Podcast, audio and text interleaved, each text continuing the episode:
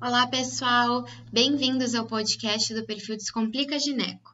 Ele foi idealizado pela ginecologista e obstetra doutora Khadija Raul Crisóstomo, ao lado das acadêmicas de medicina Nájila Sandrin e Mariana Hilgert.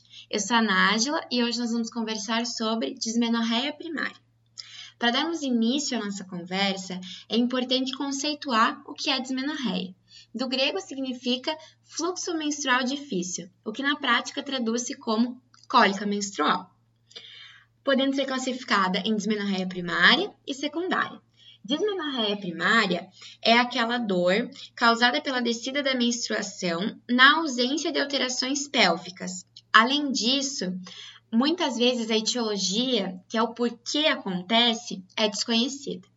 Já na dismenorreia secundária, nós temos a descida da menstruação dolorosa, só que agora com alguma patologia de base, sendo as principais endometriose e miomas uterinos.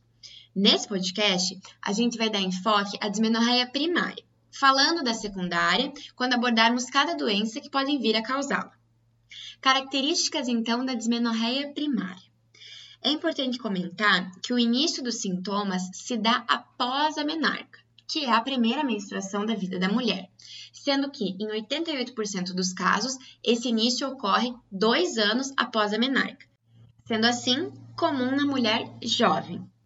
A dor é associada com o início do fluxo menstrual, começando um pouco antes do primeiro dia da menstruação e dura frequentemente de 8 a 72 horas.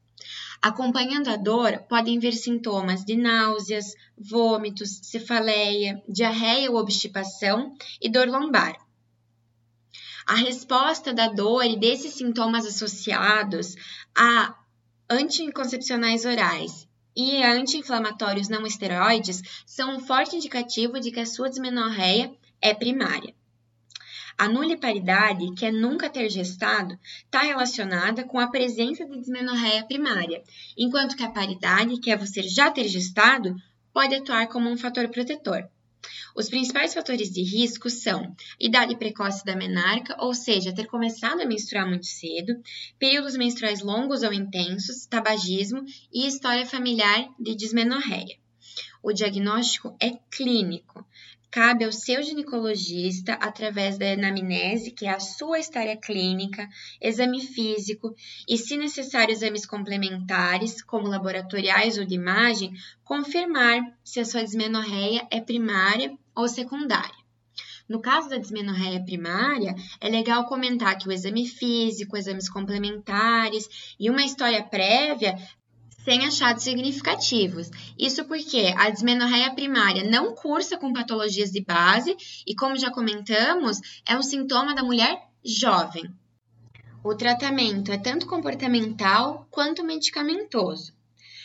Medidas comportamentais efetivas são a prática de exercícios físicos de intensidade moderada, sendo bem interessante a prática da yoga, Medidas gerais como bolsa de água quente, banho morno, massagens relaxantes em baixo ventre e meditação. E quanto à alimentação, evitar o consumo de embutidos, conservantes, sal e açúcar de 7 a 10 dias antes da menstruação. Isso diminuirá a retenção de líquido, o que ajudará no controle dos sintomas. Já o tratamento medicamentoso inclui o uso de analgésicos e ou anti-inflamatórios não esteroides, o uso de anticoncepcionais orais, principalmente se você já tem uma vida sexual ativa, com melhora de 90% dos casos. Pode-se também suplementar magnésio, as vitaminas B6, B1 e E, ácidos graxos e ômega 3.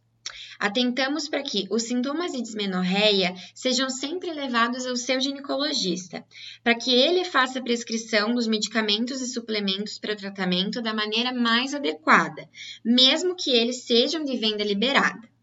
Bom, pessoal, essa foi uma breve pincelada sobre esse assunto tão interessante e para isso convidamos vocês a entrarem em contato conosco no caso de dúvidas através dos nossos perfis do Instagram e Facebook, onde vocês podem também aprofundar os seus conhecimentos sobre esse e outros assuntos através das nossas postagens.